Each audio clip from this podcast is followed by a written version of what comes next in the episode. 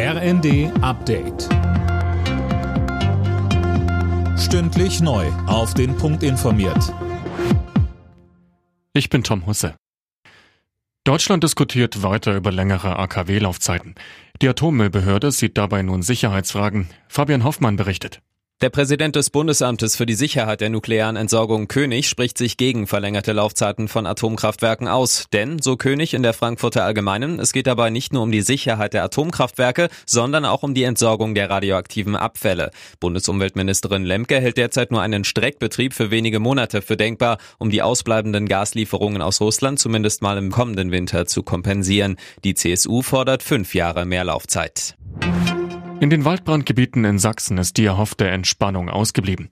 Eigentlich waren kräftige Schauer erwartet worden, tatsächlich hat es aber nur wenig geregnet.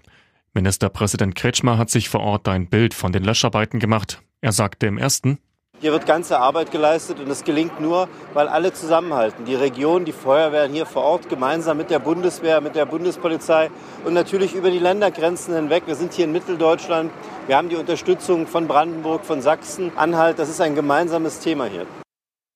In Brandenburg entspannt sich die Lage dagegen etwas.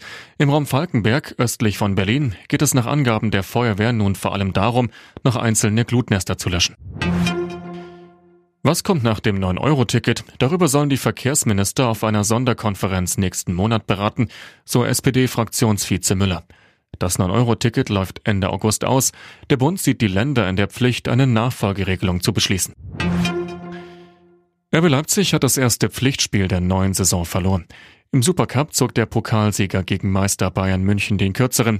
3 zu 5 der Endstand in der ausverkauften Red Bull Arena.